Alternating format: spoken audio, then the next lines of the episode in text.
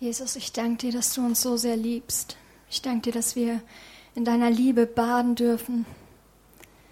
Danke, Heiliger Geist, dass du hier bist, dass deine Gegenwart so präsent ist heute.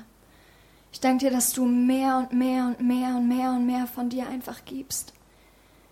Vater, gib uns mehr von deinem Versprechen, was du uns zugesagt hast. Sprich du heute durch jedes einzelne Wort, durch jede Komponente von diesem Lobpreis und Gottesdienst sprich du zu deinen Kindern noch tiefer als je zuvor. Wir brauchen deine Gegenwart. Und ich danke dir, dass, dass am Ende von diesem Lobpreis Leute mit diesem Bewusstsein rausgehen für mehr von dir, mehr von deiner Liebe, mehr von deinem Heiligen Geist. Amen. Hey Leute, es ist richtig schön, hier bei euch zu sein und wieder predigen zu dürfen. Es ist immer eine Ehre, hier vorne stehen zu dürfen und was zu teilen, von dem ich das Gefühl habe, dass Gott es auf mein Herz legt. Und ich fand es so schön, gerade einfach dieses Bewusstsein zu haben, Gott liebt uns. Und ich glaube, dass das oft ja sowas ist, was man irgendwie hört und was man vielleicht auch in der Evangelisation kennt, was man Leuten echt unbedingt mitgeben möchte, so Jesus liebt dich. Und ich weiß nicht, wie es euch geht, aber ich habe manchmal das Gefühl, wenn ich auch mit Leuten da draußen rede, bin ich so, Jesus, kommt das immer noch so rüber? So, das klingt oft so Klischee, kommt das immer noch rüber, wenn ich jemandem sage, hey, Jesus liebt dich? Dieses krasse Gefühl von seiner Liebe. Und ich merke manchmal, dass ich in Gesprächen feststelle, dass Gott Formulierungen vielleicht manchmal hervorhebt, die dann da nochmal am Herz anknüpfen, die genau diese Liebe übertragen. Und was mich da vor allem in Gesprächen momentan fasziniert und was ich auch diese Woche wieder erleben durfte, da möchte ich einfach kurz zu Beginn euch diese Story mitteilen, weil ich es irgendwie so interessant finde, dass genau das ist, was ich persönlich erlebe, was die Herzen von Menschen bewegt. Ich war diese Woche das erste Mal beim Friseur und habe Strähnen gekriegt. Und dann hat mich diese Friseurin irgendwann so gefragt, Rebecca, was machst du denn? Und ich habe gesagt, ich bin Psychologiestudentin im letzten Masterjahr und nebenbei bin ich ehrenamtlich Jugendliche, ähm, Jugendleiterin. Jugendliche nicht mehr, ich bin jetzt junge Erwachsene, ich bin 25, aber ich bin ehrenamtlich Jugendleiterin ähm, auf Augenhöhe mit den Jugendlichen ähm, in einer Freikirche. Und dann habe ich natürlich auch erstmal so ein bisschen erklärt, was eine Freikirche ist und hier jetzt auch nochmal ganz kurzer Werbeslot. Jeder, der in der Freikirche ehrenamtlich tätig ist, das ist immer so ein super Weg, Jesus mit in ein Gespräch zu bringen, weil früher oder später fragen dich die meisten Leute, hey, was machst du eigentlich? Und dann kann man immer sagen, ja, ich bin eigentlich in der Freikirche tätig oder ja, da gehe ich sonntags hin. Und das ist einfach ein prima Weg, Jesus ins Gespräch zu bringen. Auf jeden Fall hat sie dann irgendwann gesagt, ist natürlich nicht auf das mit der Psychologie eingegangen, weil das andere spannender ist, ähm, ich glaube auch an Gott, aber ich gehe nicht in eine Kirche. Und während sie so ein bisschen über Kirche geredet hat und was sie da so wahrnimmt, habe ich natürlich auch irgendwie so gedanklich gemerkt, ja, okay, wenn ich an die Institution Kirche denke, dann fallen mir auch so ein paar Dinge auf, wo ich jetzt auch merke, da fällt es mir schwer. Aber ich wusste, es ist gerade wichtiger, einfach zu hören, Heiliger Geist, was willst du gerade mitteilen? Gibt es irgendwas, was du dieser Frau sagen möchtest? Und dann habe ich, nachdem sie fertig war, einfach zu ihr gesagt, hey, voll cool, dass du an Gott glaubst. Ich verstehe auch ein bisschen, was du in Kirche wahrnimmst.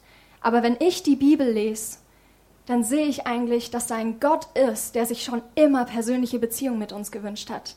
Der seinen einzigen Sohn Jesus sandte, der den Weg freigebahnt hat, damit wir in Gemeinschaft mit Gott leben können.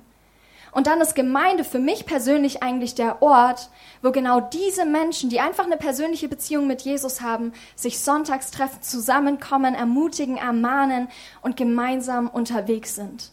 Und das ist Kirche für mich, das ist Gemeinde für mich. Das ist die Vision, die ich davon habe. Und ich habe sie dann angeschaut danach und habe gemerkt, okay, irgendwie rattert's da gerade so ein bisschen. Und sie hat dann aber nur gesagt, krass, das ist das zweite Mal, dass ich das so modern höre. Und dann hat sie von meiner Freundin erzählt, durch die ich überhaupt zu diesem Friseur gekommen bin und die ist auch gläubig und hat ihr auch schon mal genau in der Art und Weise erklärt, was das Evangelium eigentlich ist, was wer, wer Jesus eigentlich überhaupt ist und warum wir sonntags so voller Freude in die Gemeinde gehen. Und ich dachte, boah, wie cool. Und trotzdem habe ich so gehört, ja, es war immer so dieser Fokus auf, ja, es ist voll modern. Und ich war so, oh Gott, das kann ich jetzt nicht so stehen lassen. Und habe dann so gesagt, naja, wenn ich in die Bibel schaue, muss ich schon dazu sagen, es ist eigentlich was ziemlich Altes. Also wenn nicht sogar uralt. Das ist nichts, was wir irgendwie neu erfunden haben, sondern ich glaube, dass der Herzschlag Gottes für diese persönliche Beziehung und für das Gemeindeleben eigentlich in der Bibel schon vorhanden ist. Und der Grund, warum ich das erzähle, ist, weil mich das so beeindruckt, dass es immer noch nicht so viele Leute wissen. Ich glaube, die meisten Leute in Deutschland haben schon mal irgendwas über Jesus gehört, aber die wenigsten verstehen, dass da richtig eine persönliche Liebe dahinter steckt, für jeden Individuellen, für jeden Einzigen. Und ich muss persönlich auch an meine Beziehung da mit Jesus denken und weiß, dass es mir auch nicht immer in Momenten so bewusst war und dass Gott das oft intensiviert und damit uns irgendwie in so einen Prozess mit hineinnimmt. Und deswegen, auch wenn ich in Gemeinde blicke, habe ich das Gefühl, wenn ich sage, Jesus liebt dich, er will eine persönliche Beziehung mit dir, dann ist das etwas, was wir vielleicht oft irgendwie hören, doch ich bete, dass am Ende von diesem Gottesdienst es noch klarer rüberkommt, er will wirklich eine persönliche Beziehung mit dir. Jesus liebt dich. Und es ist so krass, dass wir es eigentlich gar nicht begreifen können. Und deswegen ist der Titel meiner Predigt heute auch, du bist Träger von Gottes Gegenwart. Weil wenn wir in Gottes Wort schauen, dann sehen wir ziemlich viel über Gottes Gegenwart, aber wir sehen eigentlich, dass wir heute in dieser Zeit Träger von diesem krassen Gottes, von dieser krassen Gegenwart Gottes sein dürfen, weil der Heilige Geist in uns lebt die Gegenwart Gottes sich als Person in unserem Leben so manifestieren darf, in unserem Herzen wohnt, ganz egal, wo wir sind.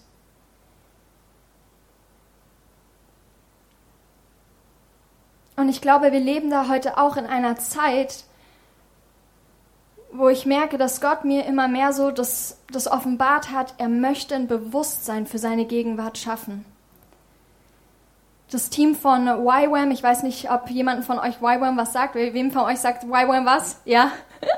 Die waren am Freitag ganz spontan bei uns in der Jugend und es war super cool. Und wenn aber Leute vom Ausland kommen, dann frage ich immer so ein bisschen, hey, was nimmt ihr auch für Deutschland wahr? Weil ich das immer so interessant finde, was Gott vielleicht auch in unserem Land bewegt, was er einzelnen Leuten auch irgendwie so highlightet und hervorhebt.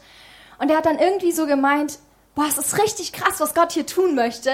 Also er glaubt, dass hier richtig was Gott so in den Herzen von Menschen bewegt, dass sich neue Dinge erwecken und Erweckung hier ausbrechen wird. Aber er hat das Gefühl, es gibt immer noch Einzelne, die sind so voll rushed. Die sind so richtig gestresst unterwegs und wir haben als Deutsche so diese Disziplin, dis, diese, Diszi, diese Disziplin, dass wir sagen, okay, wir arbeiten während der Woche und doch Sonntag sind wir hier irgendwie in der Gemeinde und wir trennen das oft noch so voneinander.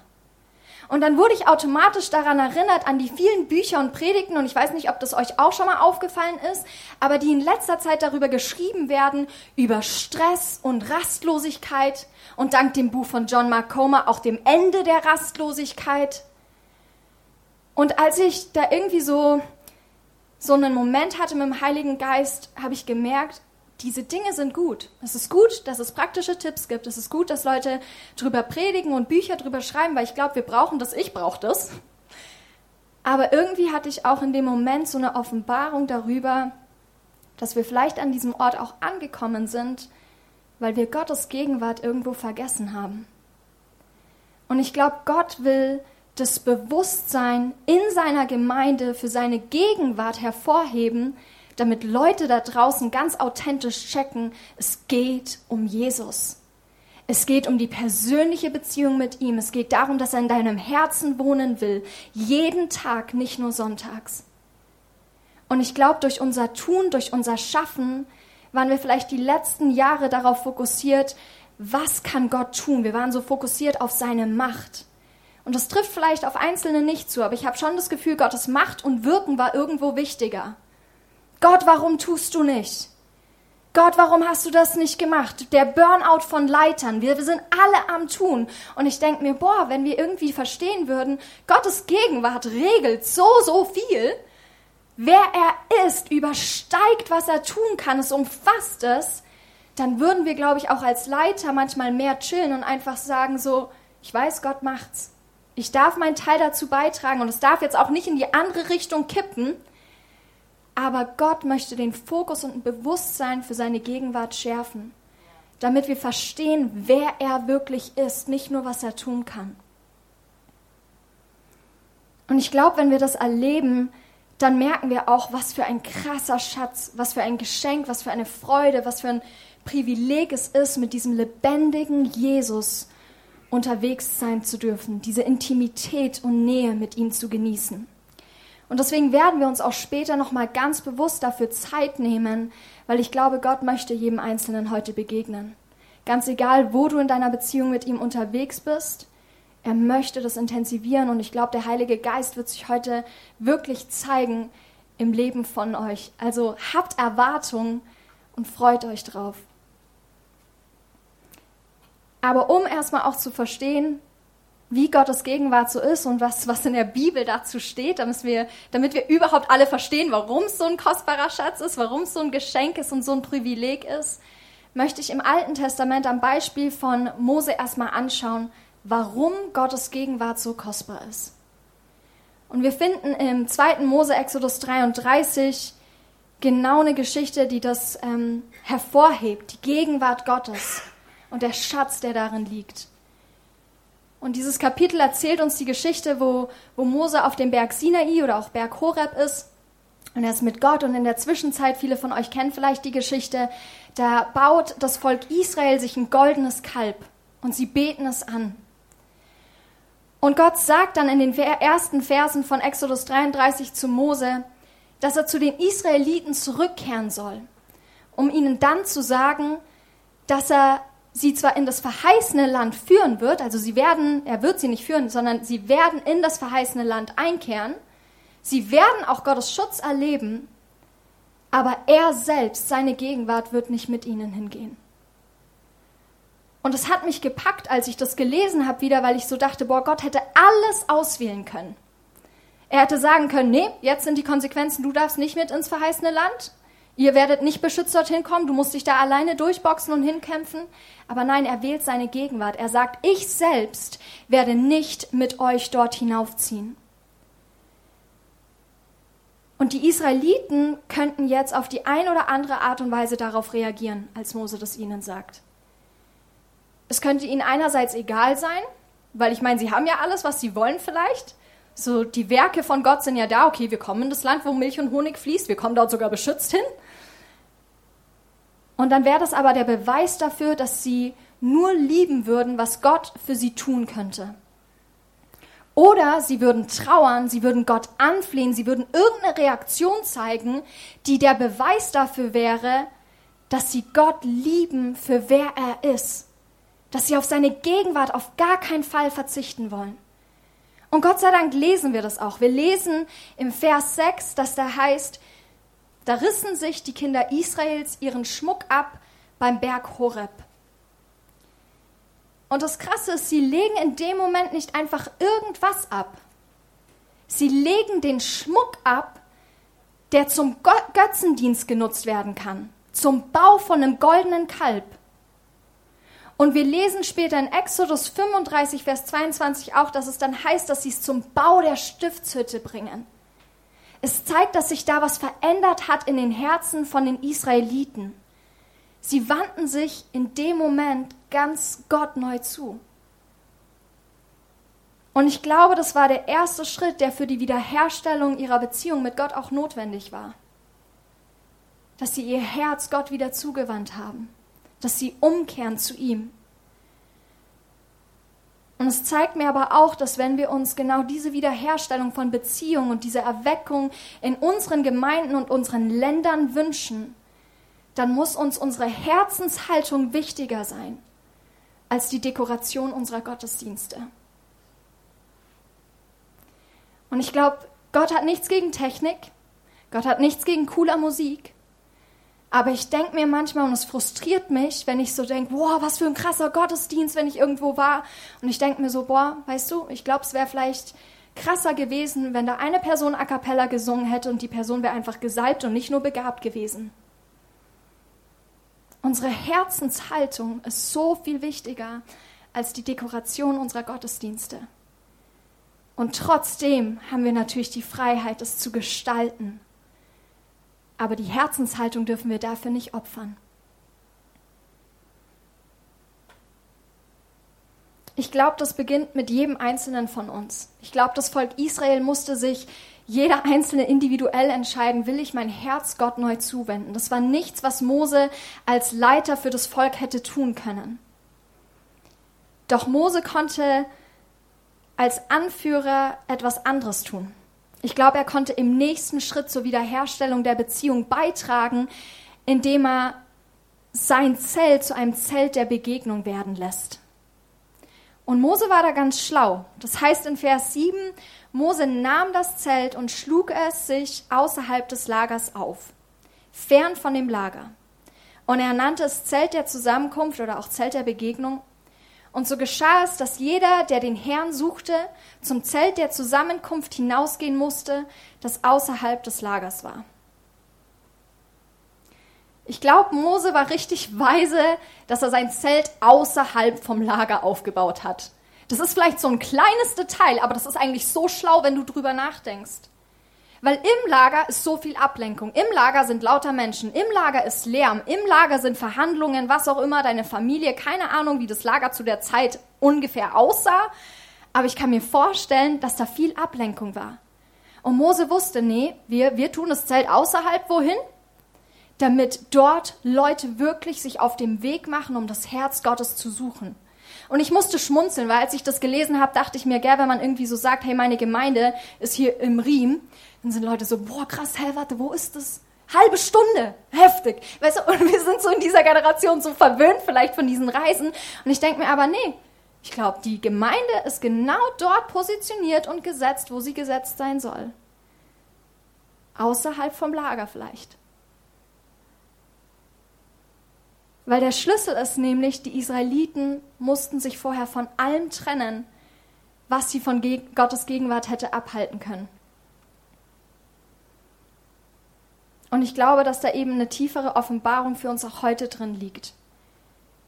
Wenn wir Gott kennen wollen und unsere Gemeinde nicht irgendwo im, im Osten Münchens ist, dann ist es ganz egal, wo vielleicht die Gemeinde an sich ist. Aber ich glaube, wenn wir Gott wirklich kennen wollen, wenn wir diese Gegenwart von ihm erfahren wollen und darin verwurzelt sein wollen, dann muss jeder einzelne von uns sich von etwas trennen, das ihn davon abhält.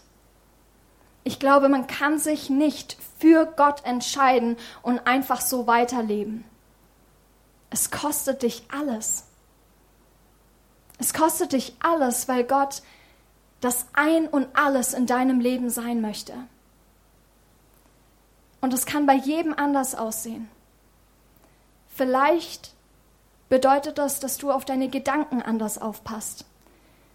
Dass du dem Heiligen Geist erlaubst, dass er sie erneuert und dass du nicht auf negative Gedanken so viel eingehst. Vielleicht bedeutet es, dass du mehr darauf achten musst, nicht zu lästern und deinen Mund zu bewahren. Vielleicht sind es bei dir Substanzen und Alkohol. Und vielleicht ist es beim einen oder anderen auch eine Freundesgruppe. Menschen, die in deinem Leben früher so präsent waren, aber wo du vielleicht als neugeborener Christ, aber auch später im Leben, ich sage nicht, dass es nur darauf reduziert ist, aber ich glaube, es begegnet uns vielleicht oft bei der Bekehrung, wo du ganz am Anfang noch in Freundeskreisen vielleicht unterwegs bist, wo du merkst, du hast noch nicht die Verwandlung so erlebt, dass du sie beeinflusst, sondern sie beeinflussen dich. Und dann ist es göttlich, wenn der Heilige Geist dich vielleicht zum Trauern in diesen Gruppen bringt oder du immer wieder merkst, okay, wenn ich unter diesen Leuten war, geht es mir irgendwie danach nicht so gut, dann frag doch einfach mal den Heiligen Geist, ob er irgendwie sagt, entzieh dich mal oder bete für sie. Weil da geht es um den Schutz von deinem Herz, damit du in der Welt, aber nicht von der Welt lebst.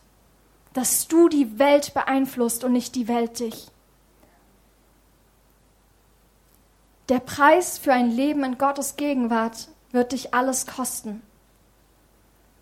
Gott will nicht die Hälfte deines Herzens, nicht deine halbe oder geteilte Aufmerksamkeit, nicht nur Bereiche von deinem Leben, sondern Gott will dein ganzes hingegebenes Herz. Er will deine volle Aufmerksamkeit und jeden Bereich von deinem Leben.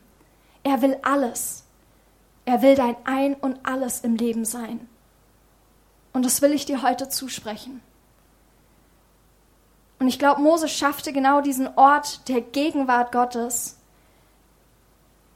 indem er sein Zelt hingab. Aber in den Versen 9 bis 10 heißt es, wenn Mose in das Zelt hineinging, so kam die Wolkensäule herab und stand am Eingang des Zeltes. Und er redete mit Mose. Und wenn das ganze Volk die Wolkensäule am Eingang des Zeltes stehen sah, dann standen sie alle auf und verneigten sich jeder am Eingang seines Zeltes. Das, was ich so spannend finde, ist, dass Moses Zelt nicht einfach nur ein Zelt der Begegnung war, weil er es dazu ernannt hat. Nicht gesagt, okay, gut, hier ist mein Zelt, jetzt ist es das Zelt der Begegnung, Leute. So wie nicht dein Haus plötzlich einfach nur zur Gemeinde wird, weil du jetzt sagst, so, ich proklamiere das jetzt hier zur Gemeinde, sondern das Haus Gottes wird zum Haus Gottes, weil die Gegenwart dort drin ist. Wenn Gott unter ihnen wohnt. Die Wolkensäule, er selbst musste kommen, damit Menschen dort Gott begegnen hätten können. Und ich glaube, da war Mose wirklich ein Vorbild für sein Volk, dass er diesen Schritt zur Wiederherstellung geschaffen hat, wo Menschen Gott begegnen können und wo er sie aber auch angeleitet hat. Es heißt, Gott redete dort mit Mose. Und ich glaube, das muss ziemlich beruhigend sein für das Volk Israel zu wissen, okay, Gott spricht mit meinem Leiter. Puh, Gott sei Dank. Ey, das muss schon beruhigend sein zu der Zeit. Und ich glaube, das ist auch beruhigend heute für Christen. Ich glaube, ganz viele Leute gehen auch in Gemeinden und sind so, okay, hört, hört der Leiter, hört die Leiterin hier Gottes Stimme. Und ich glaube, das ist wichtig. Das ist wichtig, dass wir, dass wir dafür auch beten, dass unsere Leiter und Leiterinnen Gottes Stimme hören. Aber es darf nicht das einzige Kriterium heute sein. Denn heute kann jeder von uns Gottes Stimme hören. Wir leben nicht mehr im Alten Testament. Ich weiß, ich habe hier gerade das Mikro in der Hand und ich darf was von Gottes Wort weitergeben, aber ich bete und ich hoffe, dass wenn ihr im Austausch später untereinander seid, dass da der ein oder andere auf den anderen zugeht und sagt, hey, ich habe einen Eindruck für dich. Prüft es auf jeden Fall, aber darf ich das an dich weitergeben? Hey, darf ich für dich beten? Wir sind Gemeinde Gottes. Wir leben nicht im Alten Testament, sondern der Heilige Geist wohnt in uns. Er wohnt in unserem Herzen und es heißt, die Schafe Gottes, wir, wir hören seine Stimme. Und ich glaube, das ist einer der Lügen, die der Teufel immer wieder Menschen einflößt. Ich höre Gottes Stimme nicht. Ja, es sind halt bestimmte Auserwählte. Nee, Freunde, das ist das Alte Testament. Damals waren Leute gesalmt einzeln. Damals gab es so einzelne Priester wie Mose. Heute heißt es, wir sind ein königliches Priestertum. Wir sind heilig. Wir sind seine Schafe und ich glaube wirklich, der Heilige Geist will diese Lüge runterreißen unter seinen Schafen, wo irgendwie da immer noch diese Krux ist, nee, ich höre Gottes Stimme halt nicht. Das stimmt nicht. Ich glaube, manchmal braucht es einen Weg, dass wir herausfinden, okay, warte, wie höre ich Gottes Stimme? Aber ich glaube, manchmal braucht es auch so eine Prio, dass man sagt, Gott, ich will deine Stimme hören. Und ich, weißt du was, die nächsten Wochen und Monate setze ich mich jeden Morgen zehn Minuten hin und ich bin erstmal leise und ich ziehe das durch und ich vertraue, dass ich deine Stimme höre. Weil das ist nichts, was du bewirken musst, sondern was der Heilige Geist tun wird, wo er die Ohren in deinem Herzen öffnet für Gottes Reden. Ich glaube, Mose war auch ein Vorbild für das Volk Gottes, weil es sie zur Anbetung angeleitet hat. Das heißt, das Volk stand auf und verneigte sich, als sie die Wolkensäule sahen. Und ich glaube, das ist genauso was, was wir heute auch machen. Wir sind zwar nicht vorm Zelt und die Priester sind irgendwie im Allerheiligsten hier, aber wenn das damals schon so war, dass das Volk sich erhoben hat und angebetet hat, dann dürfen wir das noch umso viel mehr machen. Weil wir Jesus sehen dürfen, vor unserem inneren Auge, weil wir ihm begegnen dürfen. Und ich glaube, dann geht's gar nicht anders, als dass du ihn einfach nur anbetest. Es heißt in Exodus 33, Vers 11, der Herr redete mit Mose von Angesicht zu Angesicht, wie ein Mann mit seinem Freund redet. Und ich glaube, das war das dritte, wo Mose ein krasses Vorbild war. Mose hatte echt eine intime Beziehung mit Gott. Er hörte nicht nur sein Reden, er leitete nicht nur das Volk an, sondern es floss aus dieser intimen Beziehung mit Gott, aus dieser Freundschaft, die sie hatten. Und wir lesen in den Versen am Ende von Exodus 33, dass es nicht von Angesicht zu Angesicht wortwörtlich sein konnte, sondern dass es diese Nähe und Intimität einfach hervorheben und verdeutlichen soll. Und es erklärt aber, glaube ich, auch an dieser Stelle, warum Mose tut, was er als nächstes dann tat. Mose wusste, okay, wir werden in das gelobte Land einkehren, wir werden beschützt sein, aber ich bin nicht bereit, auf Gottes Gegenwart zu verzichten. Bin ich nicht, mache ich nicht. Mose war Gottes Gegenwart so, so wichtig. Und deswegen hat er den Mut, basierend auf dieser Beziehung, die er mit Gott hat, dieser Freundschaft, zu ihm zu kommen und zu sagen, siehe, du Gott sprichst zu mir, Mose, führe das Volk hinauf, aber du lässt mich nicht wissen, wen du mit mir senden willst. Und doch hast du gesagt, ich kenne dich mit Namen und du hast Gnade gefunden vor meinen Augen. Wenn ich nun Gnade gefunden habe vor deinen Augen, so lass mich doch deine Wege wissen und dich erkennen, damit ich Gnade finde vor deinen Augen. Und bedenke doch, dass dieses Volk dein Volk ist. Auf diesen letzten Abschnitt, bedenke, dass dieses Volk dein Volk ist, werden wir gleich noch eingehen. Aber ich finde es so schön, wie es sich hier richtig zeigt in Mose. Er will Gottes Wege gehen. Er will sie wissen, er will Gott kennen, er ist nicht bereit, ganz egal, wie viel er aus seinem Leben kriegt, was noch kommen und was noch gehen mag, auf Gottes Gegenwart zu verzichten weil er weiß, das ist der Schatz. Das ist das Geschenk. Das ist das Privileg. Und darauf wird er nicht verzichten. Ich glaube, wir können uns das vielleicht in unserer heutigen Zeit so vorstellen, wie wenn sich Christen bekehren würden und Gott dann sagen würde, okay, aber weißt du, dir gebe ich nicht den Heiligen Geist. Das wäre verrückt, das wäre crazy. Der Geist, der in dir das neue Leben schafft, der dich erneuert, der uns überhaupt offenbart, wer Jesus ist. Das ist unmöglich, in einer Beziehung mit Gott unterwegs zu sein, wenn du den Heiligen Geist nicht hast. Und deswegen ist mir das auch heute so wichtig, das zu betonen, hey, wir brauchen den Heiligen Geist. Wir müssen, glaube ich, auch noch viel mehr in Europa und Deutschland erkennen, wer der Heilige Geist ist, weil wenn wir erkennen, dass das Gottes Gegenwart ist in uns, wenn wir erkennen, dass das die Person ist, die sich in unserem Leben manifestieren will, die uns Offenbarung gibt und uns an Wahrheit erinnert, ich glaube, dann schaffen wir auch viel mehr Raum und dann sind wir ein bisschen entspannter über das, was wir tun und leisten müssen, weil wir dann auch automatisch wissen, okay, das, das darf ich tun, da darf ich mich entspannt zurücklegen, weil der Heilige Geist spricht zu mir. Ich höre seine Stimme, ich bin sein Schaf, ich bin sein Kind, ich bin sein königliches Priestertum. Er wird sich um mich kümmern. Und deswegen dürfen wir darauf auch nicht verzichten. Und man würde dann aber meinen, dass wenn Gott dann antwortet, das irgendwie Mose beruhigt. Er sagt dann nämlich, ich selbst werde mit dir gehen, Mose, ich will dir Ruhe schaffen. Und ich denke mir, boah, das ist doch eigentlich voll schön so. Okay, ja, also ich gehe mit dir, Mose, mit dir gehe ich mit und ich werde dir auch Ruhe schaffen. Und das ist ja auch, worum irgendwie Mose gebeten hat, aber er lässt nicht locker. Mose sagt hier nochmal, wenn du nicht selbst mitgehst, so führ uns nicht von hier hinauf. Denn woran soll denn erkannt werden, dass ich Gnade gefunden habe vor deinen Augen, ich und dein Volk, als daran, dass du mit uns gehst, so dass ich und dein Volk ausgezeichnet werden vor jedem Volk, das auf dem Erdboden ist? Er betont nochmal, Gottes Gegenwart ist kostbar. Denn Gottes Gegenwart in unserer heutigen Zeit, der Heilige Geist, diese persönliche Beziehung, die wir mit Jesus haben dürfen, das ist das Einzige, was uns von anderen Religionen und von anderen Völkern unterscheidet. Das Einzige. Gott sagt also, ich werde mit dir gehen. Und Mose antwortet, wenn du nicht selbst mitgehst, so führe uns nicht von hier hinauf, um zu zeigen, Gottes Gegenwart macht den Unterschied. Und ich glaube, genauso macht Gottes Gegenwart den Unterschied auch heute aus. Aber wir werden das nur sagen können, wie Mose, so, so, so mutig, wenn du nicht mit uns gehst, dann führ uns nicht von hier hinauf. Wenn wir verstehen und geschmeckt und gesehen haben, wie kostbar Gottes Gegenwart ist. Wenn wir verstehen, wer Gott ist und dass wir Träger von seiner Gegenwart sein dürfen. Und vielleicht ist es dann auch dran, für uns als Gemeinde Fürbitte zu leisten genauso wie Mose für sein Volk gebetet hat.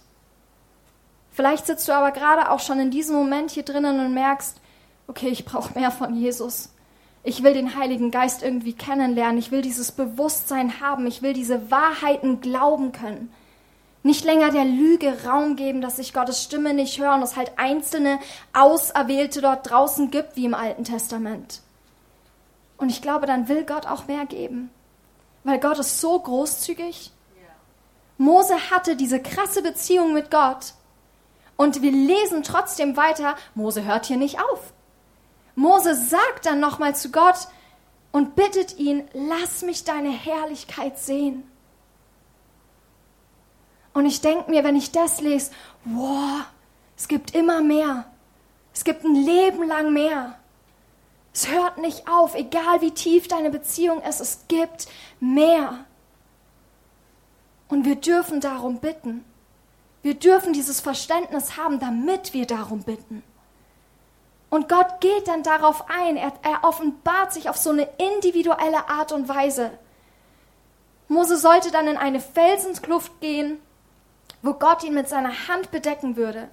Und Gott würde an ihm vorübergehen, sodass Mose Gott hinterhersehen könnte, weil er sein Angesicht nicht sehen dürfte, weil seine Herrlichkeit, sein Angesicht zu groß und zu heilig ist.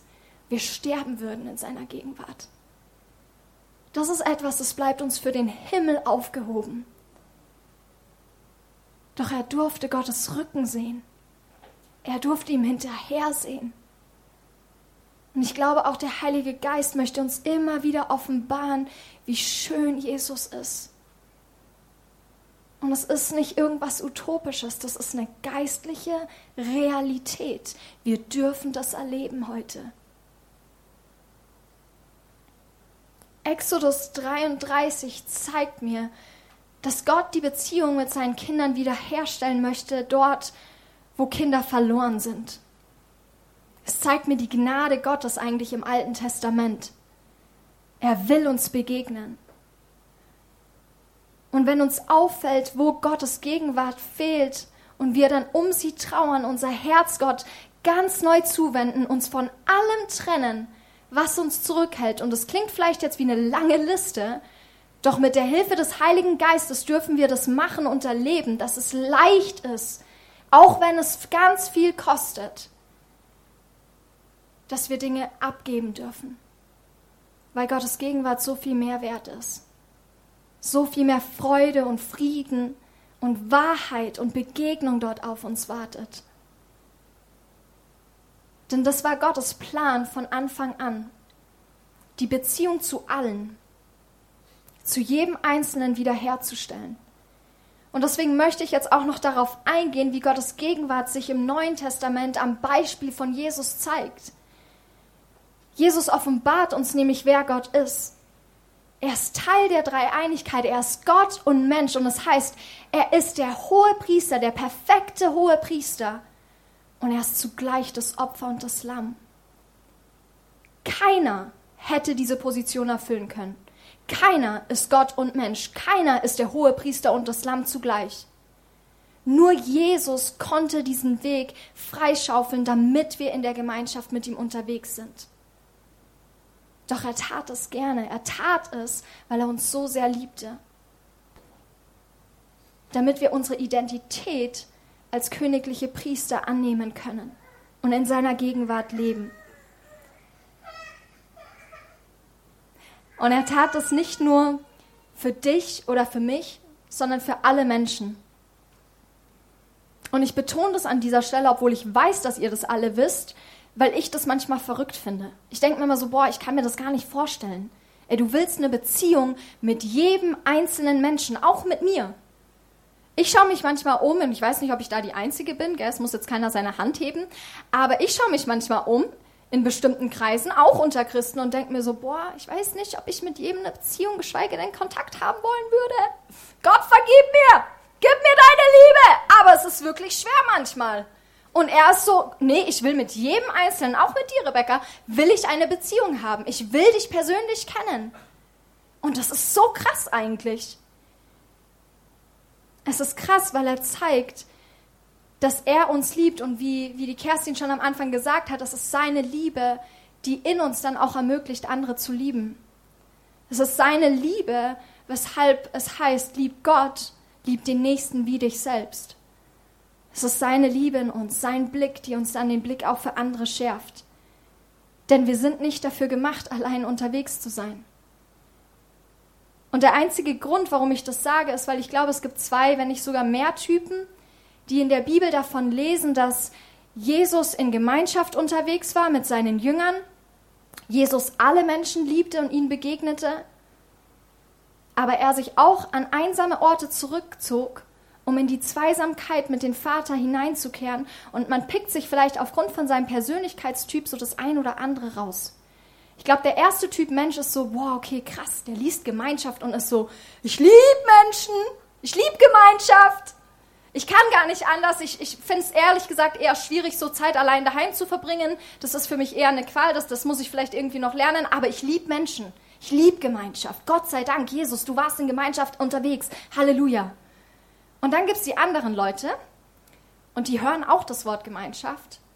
Und die denken automatisch vielleicht an all die unterschiedlichen Jünger, mit denen Jesus konfrontiert war, über Petrus, Johannes, Jakobus. Und dann denkst, denkst du nur, oh, warte, die Frauen waren auch noch dabei, Maria Magdalena, wow, krass, okay, anderes Geschlecht auch noch, auch noch herausfordernd. Die sind ja auch noch mal komplett anders. Und plötzlich denken die so an all die einzelnen Gnadenpersonen in ihrem Leben. Ich call die immer so Grace People. Das sind die Leute, bei denen du ganz genau in dem tiefsten Herzen von dir weißt, du solltest für sie beten unter der Woche, damit du am Sonntag sie genauso lieben kannst wie, jedem, wie jeden anderen Menschen. Das sind die Gnadenpersonen in unserem Leben. Und Jesus ist aber perfekt. Weißt du, wenn wir alle Stellen in der Bibel lesen, dann, dann fühlt sich jeder verstanden, weil Jesus ist perfekt. Er hat beides gemacht. Und dadurch, glaube ich, entstehen dann vielleicht manchmal auch Gespräche, wo, wo wir dann so Bible-Bashing miteinander führen, so, ja, boah, Gemeinde, Haus Gottes ist das Wichtigste. Wir müssen in Gemeinschaft unterwegs sein. Da fragst du dann auch so, oh, und äh, wie verbringst du Zeit mit Jesus in Gemeinschaft? Nee, nee, nee, nee, nee. Das ist nicht Zeit mit Jesus, Leute. Das ist Zeit in Gemeinschaft. Und dann gibt es aber die anderen, die sind so, nee, ich muss nicht in Gemeinschaft, weil der Heilige Geist lebt und wohnt in mir, hat Rebecca erst diesen Sonntag gepredigt. Ich muss gar nicht mehr sonntags in die Kirche gehen, ich kann da unterwegs sein. Vielleicht bist du dann auch irgendwie evangelistisch angehaucht, das darfst du dann auch prüfen und denkst so an all die Menschen, die gerettet werden müssen. Und trotzdem darfst du in Gemeinschaft kommen, weil wir brauchen dich. Und ich glaube aber, das eine oder andere schließt sich nicht aus. Und trotzdem gibt es manchmal, wenn wir so Predigten hören, und ich sehe eben die Gefahr auch in meiner Message heute, dass es pers unterschiedliche Persönlichkeitstypen gibt, die das dann vielleicht irgendwie so auch wieder mit rauspicken. Und das ist genau der Grund, warum ich es einfach ansprechen wollte. Gott ist perfekt.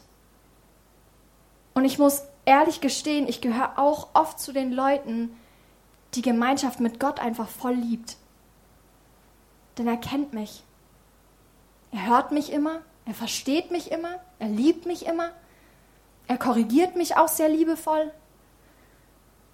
Und Menschen sind das nicht. Nicht immer. Und ich glaube, manchmal ist es schwer, in Gemeinschaft zu leben, den Mut zu fassen, sich Menschen gegenüber wieder verletzlich zu machen und neu zu öffnen, wenn du verletzt wurdest. Neu zu vertrauen, ich schaue dir in die Augen und ich wurde vielleicht mein Leben lang übersehen und nicht gesehen, doch ich vertraue, dass du mich siehst.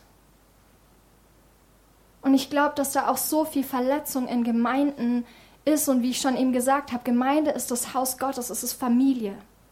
Ich glaube, deswegen verletzt es auch oft am stärksten, weil die Christen die Kinder Gottes müssten es doch besser wissen. Und ich glaube, auch da möchte heute Gott wirklich so Verletzung wegnehmen.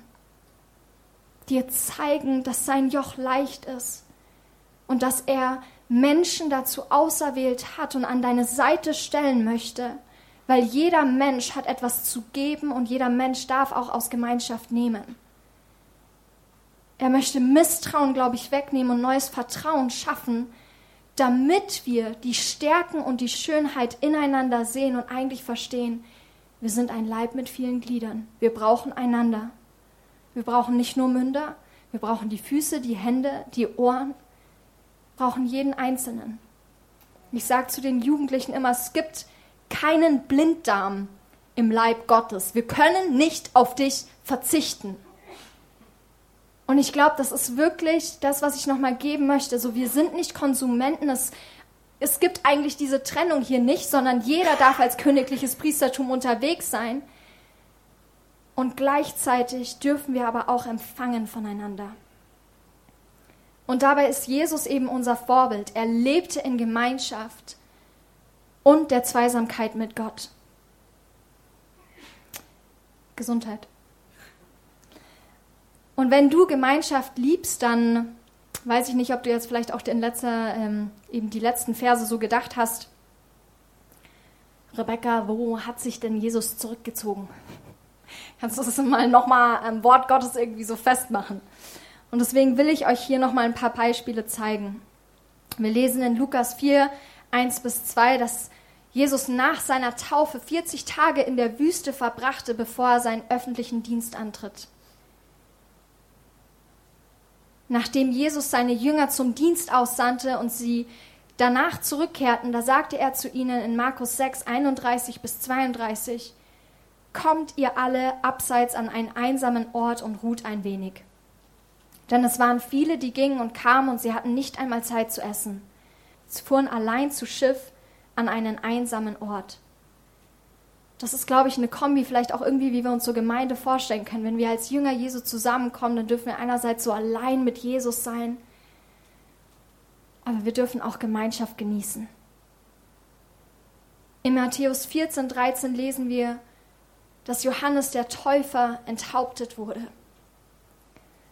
Und Jesus zieht sich zurück an einen einsamen Ort. Ich glaube, das muss Jesus so krass mitgenommen haben, weil Johannes der Täufer, das war der Vorläufer Jesu. Ich glaube, das war wahrscheinlich einer der wenigen Leute auf Erden, die wirklich, wirklich wussten, wer Jesus ist. Und plötzlich ist die Person, die dich so krass kannte, bei der du wahrscheinlich einfach so Gott und Sohn zugleich warst, Gott und Mensch, plötzlich ist die Person weg. Und Jesus zieht sich zurück, vielleicht sogar um zu trauern, das steht nicht in der Bibel, aber er zieht sich zurück. Und das zeigt mir, dass da auch so viel Gnade ist, dass Gott uns genau in diesen Zeiten auch oft so begegnen möchte. Dass die Einsamkeit nicht einsam mit ihm ist, sondern diese Zweisamkeit, diese Gegenwart Gottes plötzlich so der schönste Ort auf Erden wird. Viele Male verbrachte Jesus Zeit allein im Gebet. In Lukas 6, 12 heißt es zum Beispiel, Es geschah aber in jenen Tagen, dass Jesus hinaufging auf den Berg, um zu beten. Und er verharrte die Nacht hindurch im Gebet zu Gott. Er betete einfach die ganze Nacht, weil es so schön war, einfach bei Gott zu sein. Und einer der wohl eindrücklichsten Momente, als sich Jesus zurückzieht, ist die Zeit vor seiner Verhaftung. Als er in großer Bedrängnis auf den Ölberg geht, um einfach nochmal Zeit mit Gott zu verbringen, um einfach nochmal den letzten Moment einzunehmen, wo er so in Gottes Gegenwart sein würde, bevor er für einen Moment so krass von ihm getrennt sein würde am Kreuz. Ich glaube, das war vielleicht mit einer der Gedanken oder das ist einer der Fragen, die ich zumindest an Jesus habe. Boah, war das auch mit einer der Gründe, warum du hingegangen bist? Wusstest du nochmal, okay, der Tag wird kommen, da werde ich in Bedrängnis sein, da werde ich von dir getrennt sein am Kreuz, so lass mich die Nacht nochmal mit dir verbringen.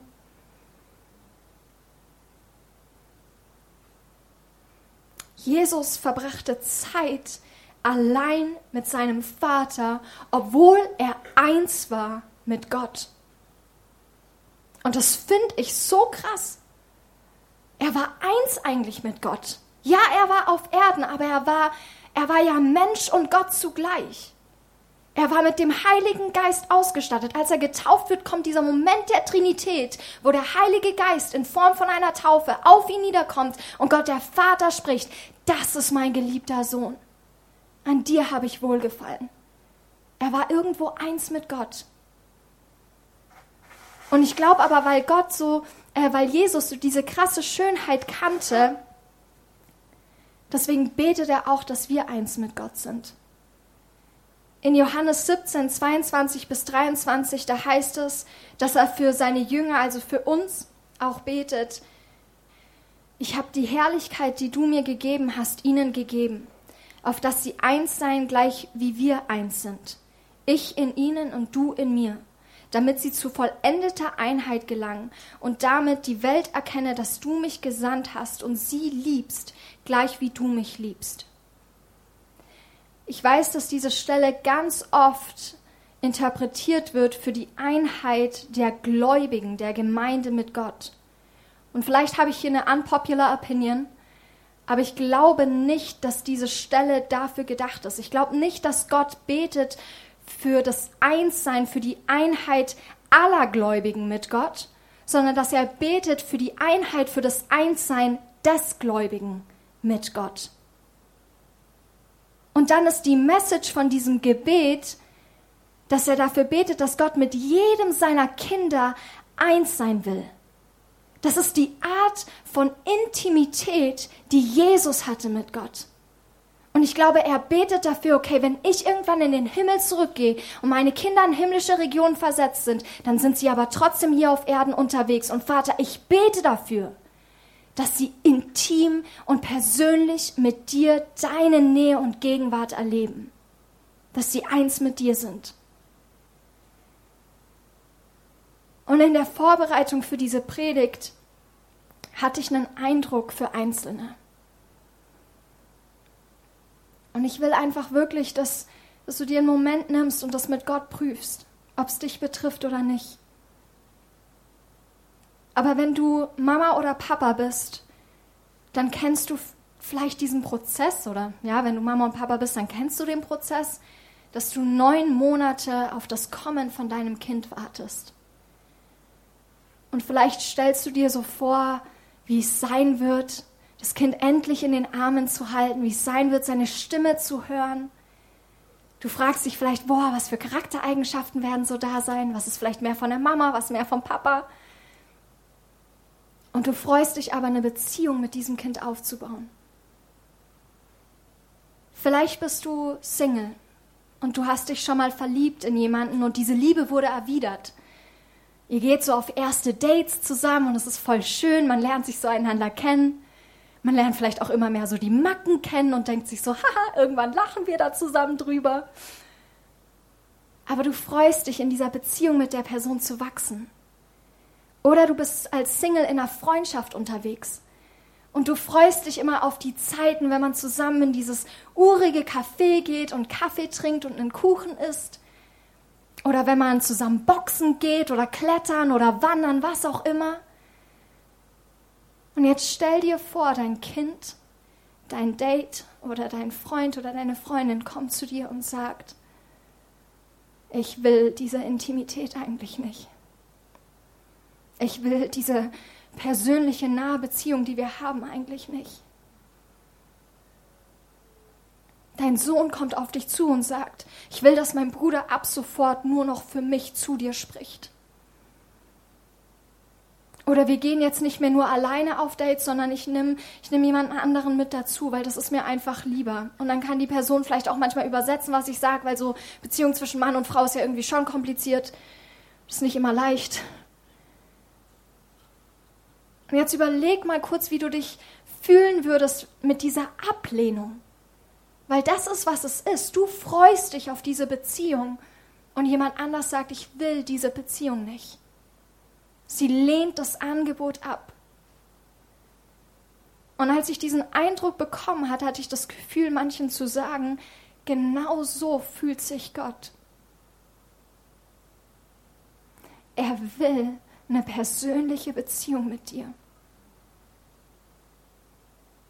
Lehn sie nicht ab. Räum Zeit ein. Da ist so viel mehr. So viel mehr, was er offenbaren will. Es beruht nicht auf Anstrengung, es, auf, es beruht auf Offenbarung, die er geben möchte. Er möchte, dass du ihn kennst, so wie er dich kennt. So wie Mose Gott von Angesicht zu Angesicht sah und Jesus bereits auf Erden eins mit Gott war, so dürfen wir Träger von Gottes Gegenwart sein. Wir dürfen tun, was Jesus tat und die Gegenwart des Vaters allein aufsuchen, um uns in diese persönliche Beziehung mit ihm zu begeben. Und bevor wir deswegen jetzt gleich in eine Anbetungszeit kommen werden, wo ich einfach wirklich dem Heiligen Geist Raum geben möchte, dass er jedem dort begegnet, wo er gerade ist in seinem Herzen, möchte ich noch, glaube ich, auf eine Frage eingehen, weil ich glaube, es gibt nicht nur Leute, die Gottes Gegenwart bewusst oder unbewusst ablehnen, sondern ich glaube, es gibt auch Leute hier, die haben schon mal Gottes Gegenwart erlebt und erleben sie immer wieder. Dann gibt es, glaube ich, die Leute, die warten da unbedingt drauf, Gottes Gegenwart zu erleben und sie, sie geben aber nicht auf. Und ich glaube, Gott will heute Menschen da begegnen. Und ich glaube, dann gibt es Leute, die haben den Glauben verloren. Die sind so, ja, das ist schön und gut, aber ich kann immer noch nicht glauben, Rebecca, selbst nach dieser Predigt, selbst nach all diesen Bibelstellen, dass das auch für mich gilt. Und ich glaube, dass dann oft diese Frage da im Raum steht, wie kann ich denn Träger von Gottes Gegenwart sein? Wie werde ich das so persönlich erleben?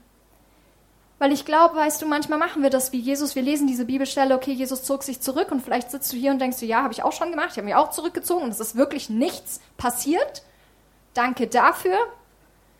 Und du liest vielleicht Gottes Wort und denkst dir, boah, hätte da nicht irgendwie stehen können. Und dann, als Jesus sich an diesen einsamen Ort zurückzog, dann kniet er erst, dann hat er das Vaterunser gebetet, danach hat er getanzt und gejubelt wie David, das sah vielleicht schräg aus, so alleine im Wald, aber danach haben sie nochmal irgendwie Brot gegessen. Weißt du, irgendwie so eine Anleitung. Ich glaube, dass wir manchmal so zufrieden wären, wenn da noch mehr Details drin stecken würden.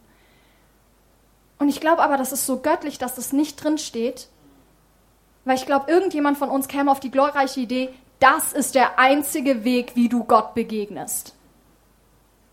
Persönliche Beziehung hin oder her, es wäre nicht mehr so persönlich, weil es ist so one size fits all. Boom. Und dann werden Menschen enttäuscht, weil Gott und der Heilige Geist, und das will ich ganz betonen, später, ich glaube, der wird sich auf die unterschiedlichsten Art und Weisen manifestieren. Vielleicht erlebst du plötzlich einen krassen Frieden und eine Ruhe, die einkehrt, sodass du denkst, boah, ich gehe jetzt heim und gehe erstmal schlafen. Boah, ist das schön. Das ist, wie der Heilige Geist sich am Anfang bei mir manifestiert hat und heute immer noch macht. Ich habe die besten Nächte, wenn ich auf einer christlichen Konferenz bin. Wenn ich Gottes Gegenwart erlebe, könnte ich schlafen.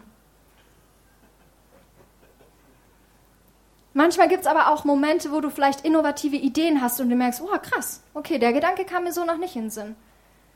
Vielleicht denkst du plötzlich auch so, ah okay, da könnte ich in Quelltor irgendwas machen, da könnte ich mich so einbringen. Das ist jetzt nicht ein Werbeslogan, sondern ich glaube wirklich, wenn du hier bist und du identifizierst dich mit dieser Gemeinde, ich glaube, dann will Gott auch kreative Wege schaffen, um das hier zu einem Haus Gottes zu machen. Und wenn jeder was zu geben hat, dann wird er dir auch innovative Ideen schenken. Vielleicht wird er dir Frieden geben, der deinen Verstand übersteigt und plötzlich hast du Lösungen für gewisse Probleme. Oder vielleicht fühlst du einfach seine Liebe. Vielleicht hast du später den Impuls zu beten oder einen Eindruck für jemanden. Vielleicht flippst du komplett aus und du verstehst selber nicht warum. Der Heilige Geist manifestiert sich auf unterschiedliche Art und Weisen zu unterschiedlichen Zeitpunkten in unserem Leben, weil er genau weiß, was wir brauchen. Und dem möchte ich Freiraum geben. Und deswegen möchte ich euch aber darauf vorbereiten, weil ich glaube, Gott möchte da heute was tun und bewegen. Und das Zweite, warum ich glaube, dass es ein Segen ist, dass es nicht so eine Formel gibt, ist, weil ich nochmal diese drei Punkte kurz zusammenfassen möchte. Jesus und Gott waren eins. Enger geht's nicht. Wenn du an die engste Beziehung mit einem Menschen denkst, dann hast du hoffentlich das Bild von einem Freund oder einer Freundin, wo ihr euch trifft und wenn du da an die Treffen denkst, da ist es ja auch nicht jedes Mal so, dass ihr irgendwie nur dasselbe macht. Ich glaube nicht, dass jeder Teenager nur Fußball spielt mit seinem Kumpel. Ich glaube auch nicht, dass ihr nur Kaffee trinkt immer und dann aber auch immer über dieselben Gesprächsthemen nur redet, aber dann bitte auch denselben Wortlaut. Ich glaube auch nicht, dass es von vorn bis hinten durchgetaktet ist und du panisch da sitzt und denkst, boah, was ist, wenn die Person nicht kommt? Und ich glaube, da will ich dir einfach nochmal mit auf den Weg geben. Beziehung in jeder Facette, im Menschen, aber auch mit Gott, das ist eine Reise. Und da ist aber eine Schönheit drin und ich glaube, Gott ist überhaupt nicht gestresst. Ich glaube, er ist manchmal so ein bisschen amüsiert darüber, dass die Kinder Gottes Panik haben, dass Gott nicht auftaucht. Doch, ich bin bei dir so. Ich werde da sein. Und ja, am Anfang braucht es vielleicht Übung. Und es braucht diese ähm, Stück weit dieses immer wieder einfach zu kommen in der Gewissheit, Gott wird irgendwann auftauchen. Aber ich will dir sagen, halte durch, weil wir dürfen eins mit Gott sein und er will dir begegnen. Und da ist auch Freiraum in der Gestaltung. Und das bringt mich zum zweiten Punkt. Gott sucht eine persönliche Beziehung mit dir. Ich habe es heute schon öfter erwähnt, aber wenn es Gottes Idee war, dass wir eins mit ihm sind, dann hat er uns, glaube ich, auch mit allem ausgestattet, was wir dazu brauchen. Bevor Jesus ging, sagte er in Johannes 14, 15 bis 18, wenn ihr mich liebt, werdet ihr meine Gebote halten. Ich stopp ganz kurz an der Stelle. Ich glaube, Liebe zu Gott zeigt sich im Gehorsam. Aber es ist kein Gehorsam wie im Alten Testament, wo wir einfach aus Religiosität die Gesetze befolgen sonst wären wir wieder im Alten Testament. Sondern ich glaube, es ist ein Gehorsam, der aus der Beziehung mit Gott entspringen darf. Es ist eine Liebe, die sich im Gehorsam zeigt, weil da blindes Vertrauen ist. Weil es dieses Vertrauen gibt, Gott meint's gut mit mir. Und dann heißt es nämlich weiter, ich werde den Vater bitten und er wird euch einen Ratgeber geben, einen anderen, der euch nie verlassen wird. Es ist der Heilige Geist, der in alle Wahrheit führt. Die Welt kann ihn nicht empfangen, denn sie sucht ihn nicht und erkennt ihn nicht. Dass die Welt nicht danach sucht, macht Sinn, wenn sie nicht daran glauben können, dass es den Heiligen Geist gibt. Du wirst nicht nach etwas suchen, von dem du nicht glaubst, dass es existiert. Doch ich sehe auch in Gemeinden die Gefahr, dass Leute glauben, okay, nee, der Heilige Geist ist so und so und so und so ist er halt nicht und dann erleben wir gar nicht erst diese krasse Gegenwart. Weil wir werden es nicht suchen und nicht erkennen. Und Jesus spricht hier aber den Jüngern zu, ihr aber kennt ihn. Denn es ist zwar ein anderer Geist, aber sie hatten ja Jesus schon erkannt. Und es ist derselbe Geist, der in Jesus lebt, der in uns leben möchte. Und deswegen sagt er mit der Gewissheit, ihr aber erkennt ihn, weil er bei euch bleibt und später in euch sein wird. Nein, ich werde euch nicht verwaist zurücklassen, ich werde zu euch kommen.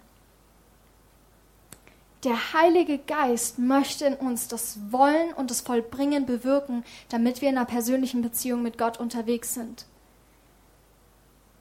Und wenn du vielleicht zu den Leuten gehörst, die sagen, ich brauche diese persönliche Beziehung und ich muss da erstmal anknüpfen, dann will ich dir echt das Gebet mitgeben. Bet vielleicht einfach erstmal die nächste Woche, Gott, schaff in mir ein Wollen. Schaff in mir ein Wollen. Und dann hab den Glauben und schau vielleicht am Ende der Woche, was hat sich denn getan? Weil Gott möchte alles geben. Er ist so großzügig. Er möchte das Wollen und das Vollbringen bewirken. Er lässt uns nicht als Weisen zurück, sondern als Kinder Gottes mit der Gegenwart Gottes, der Person des Heiligen Geistes. In Römer 8, Vers 16 heißt es, der Geist selbst gibt Zeugnis zusammen mit unserem Geist, dass wir Gottes Kinder sind. Der Heilige Geist erinnert uns sogar, wer wir sind. Vielleicht ist das heute auch etwas, was der Heilige Geist dir zusprechen wird. Neues, krasseres Bewusstsein für deine Identität. Ich glaube, der Heilige Geist erinnert uns, dass wir Kinder Gottes sind, weil wir dann eben in eine Beziehung mit Gott treten werden. Wenn ich nicht weiß, dass ich verheiratet bin, dass ich Ehefrau bin, dann werde ich höchstwahrscheinlich nicht in dieser Ehe leben. Und ich glaube genauso, das ist vielleicht ein ganz komisches Bild, aber ich glaube genauso ist es, warum der Heilige Geist uns daran erinnern will, du bist ein Kind Gottes, damit du in die Beziehung mit Gott überhaupt trittst. Damit du auch merkst in Momenten, hey, hier fehlt mal was. Warte, ah ja, es war, die Gottes, es war Gottes Gegenwart. Der Alltag war stressig, aber ich komme zurück.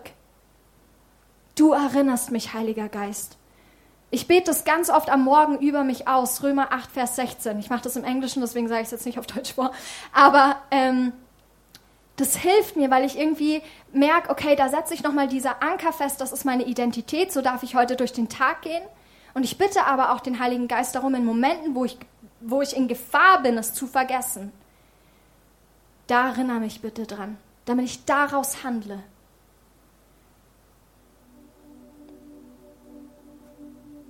Ich glaube, je mehr wir im Geist leben, desto mehr wird sich nicht nur Gottes Gegenwart manifestieren, sondern ich glaube, desto mehr werden auch bestimmte Konstrukte dieser Welt einfach unrealistisch. Das hat eine Zeit gebraucht, bis ich hier stehen kann und das predigen kann, doch ich sage jetzt ganz ehrlich, wenn Leute jetzt sagen, boah, krass, persönliche Beziehung, das, was Leute so fasziniert in Gesprächen, da bin ich manchmal selber nochmal fasziniert, weil ich mir denke, boah, das ist so unrealistisch, wie willst du denn sonst mit Gott im Alltag unterwegs sein? Hä, warum gibt's denn dann Christen? Wenn es nicht persönliche Beziehungen, Gemeinschaft gibt, wofür, wofür nehme ich denn dann Jesus in mein Leben auf? Und verstehe mich nicht falsch, es gibt auch gewisse Arten von Christen, die sind gut im Hinterfragen und der Kern ist vielleicht richtig, aber ich sehe auch eine ganz große Gefahr im heutigen Christentum bei uns, dass wenn wir so nicht heiß sind, dann wird die Welt auch nicht verstehen, ey, warum soll ich mich überhaupt zu Jesus bekehren? Ja, weil Jesus liebt dich, glaube ich. Habe ich mal auch geglaubt zumindest. Nee, wir wollen das wirklich verstehen, wir wollen das wirklich leben, in dieser Gegenwart Gottes unterwegs sein, damit andere Leute verstehen, ey, da ist ein lebendiger Gott da draußen und er liebt dich. Er will Beziehung mit dir. Und deswegen ist es so wichtig, dass wir selber eine Gemeinde sind, die aus Kinder Gottes besteht, wo der Heilige Geist wirkt und wir im Alltag mit Jesus unterwegs sind damit wir voll an den Sonntagen kommen und der Welt zeigen können, Jesus ist wirklich lebendig. Wir glauben an einen lebendigen Gott. Denn wir leben in einer Zeit, und ich glaube, das wird auch noch mehr kommen, wo Leute Gottes Macht sehen. Nicht mit dem Heiligen Geist, aber ich sehe, wie Spiritualität und Religiosität zunehmen. Es gibt fast keinen mehr, der an nichts glaubt. Irgendjemand glaubt an irgendwas. Ja, ich glaube schon, dass es irgendeine Gestalt dort draußen gibt, die auf mich aufpasst. Ja, nee, aber es gibt einen lebendigen Jesus. Und das heißt auch, die Bibel warnt davor, vor Irrlehre, vor Wölfen in Schafspelzen. Und ich glaube, wir kommen in eine Zeit, wo es Zeichen und Wunder nochmal auf einer neuen Dimension geben wird. Und man kann Gottes Macht kopieren. Das, was Gott tut, das kann der Teufel nachahmen. Das kann er imitieren. Deswegen ist es umso wichtiger, dass wir Gottes Gegenwart kennen. Denn Gottes Gegenwart lässt sich nicht kopieren. Es ist, wer er ist. Und wenn wir Christen sind, die unseren Gott kennen, die wissen, ich weiß, wer Jesus ist. Er, ich weiß, wie seine Gegenwart sich manifestiert und was er gerade tun will. Die Gottes Herzschlag spüren. Dann sind wir nicht nur für eine Zeit ausgewappnet, sondern wir sind ausgewappnet, auch Geister zu unterscheiden und andere Leute in die Wahrheit zu führen, denn die Wahrheit setzt frei.